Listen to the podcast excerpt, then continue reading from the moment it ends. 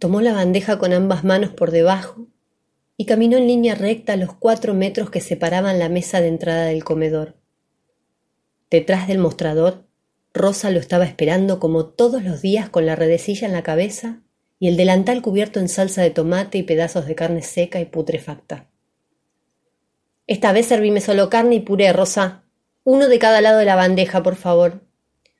Ah, veo que no nos damos por vencidos, ¿eh? Le respondió mientras dejaba caer una bola de papas machacadas y duras sobre la bandeja con tanta despreocupación que hizo que la bandeja girara sobre él y cayera al piso estrepitosamente. Pero Rosa, ¿por qué me haces esto? No puedo creerlo. gritó entre lágrimas, mientras intentaba recoger del suelo lo poco que le quedaría para cenar. Hacía ya once meses que lo habían admitido, y aún no lograba mantener su bandeja en equilibrio, y así demostrarles a todos que él no tenía que estar ahí. Sus hermanas, responsables de su admisión, habían decidido que lo mejor para él sería pasar un tiempo en el hospital mental de las afueras de la ciudad, hasta estar seguras de que él no intentaría quitarse la vida nuevamente. Sin embargo, Luis no había querido quitarse la vida.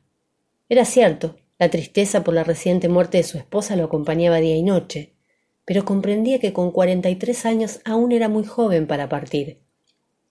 Pero Luis no contaba con que un día de invierno las calles estuviesen lo suficientemente cubiertas de humedad como para que su auto patinara y fuera a parar derecho un árbol, dejándolo inconsciente por tres días, y ahora con estadía ilimitada en un hospital mental. Ya conoces el trato, Luis, le respondió Rosa sin siquiera moverse de su lugar para ayudarlo. No volcas ni un poco de la comida que te damos y te ganas el pase para salir de acá. Solo los locos vuelcan la comida. Y era cierto. Todos y cada uno de los pacientes que allí vacacionaban dejaban caer su comida de una u otra forma. La mayoría dejaba caer sus bandejas al piso, pintando los bancos y las paredes de puré o avena. Otros se llenaban la boca de comida y luego simplemente la escurrían por la comisura de los labios, dejándola caer sobre sus delantales, frotando y desparramando lo escupido con ambas manos, por brazos, piernas y cabellos. Otros, en cambio, intentaban llegar a las mesas con las bandejas intactas, pero el cruce de camino con los demás internos desbarataban sus planes sin remedio. Luis intentaba todo lo que fuese posible para lograr el equilibrio en su bandeja y llegar a las mesas invicto. Pero esto no le había sido posible desde su llegada, y a veces se preguntaba si alguna vez lo lograría para poder salir de allí. La permanencia en el hospital no era la única consecuencia de dejar caer la comida. La limpieza de la comida derramada también era un precio que había que pagar. Cada día, luego de que los internos intentaran cenar sin éxito, se los sometía a un baño de agua fría y jabones antisépticos que además incluía gritos, insultos y golpes por parte de los mismos internos. El sector de duchas, o lluviedero, como le llamaban los enfermeros a cargo, era un enorme cuarto de cemento, con doce o catorce salidas de agua a la altura del cuello, y que funcionaba como escenario de hombres y mujeres desnudos que gritaban y lloraban al ritmo de chapoteos y golpes. Los jabones, atados a palos de madera que manejaban los enfermeros desde los bordes, se frotaban con rudeza en los cuerpos cubiertos de comida y mugre. El hedor y la sangre debían quitarse aún si con ellos se iba el raciocinio y la vida.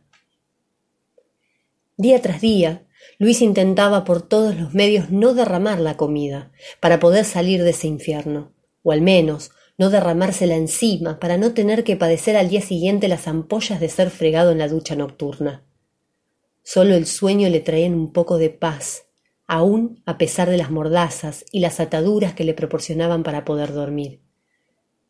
Y con el día, algunas veces también aparecían oportunidades de demostrar cordura, sobre todo cuando ese día era el que traía la cita mensual con el psiquiatra.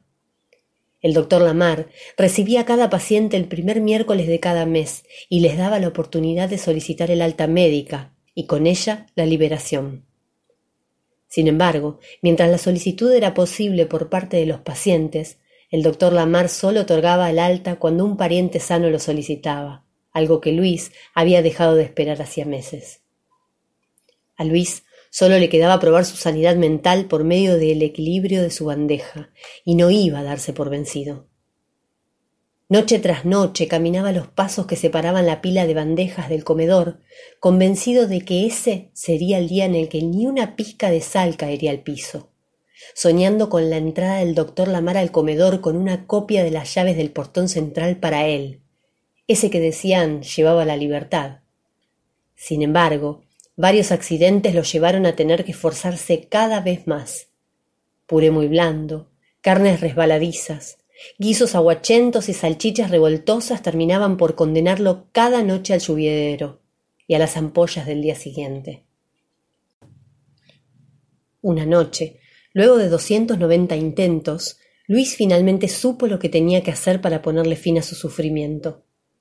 Entró al comedor sin mirar a su alrededor. Lo que planeaba hacer no incluía a otros comensales ni a sus torpezas.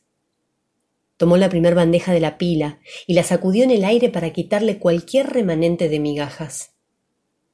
Caminó una vez más en línea recta hasta el mostrador.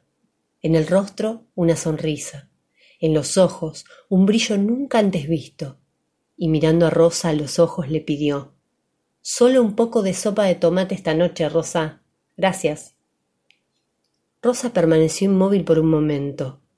Luis nunca comía sopa de tomate, y hasta lo había oído decir que la sopa era para enfermos.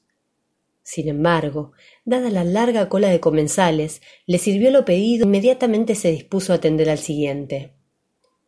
Tomando la bandeja con ambas manos y haciendo temblar el pote de sopa con ansiedad, Luis se arrodilló en el piso, apoyó la bandeja frente a él e introduciendo ambas manos en el pote comenzó a embadurnarse de tomate mientras se reía a carcajadas manos, brazos, piernas, cabello, todo ungido en sopa de tomate roja y espesa. No saldría de allí jamás, no, pero al menos esa noche nadie podría distinguir la sopa de la sangre, y las llagas tendrían un mejor sabor. El justo equilibrio de Lucía Lesinski.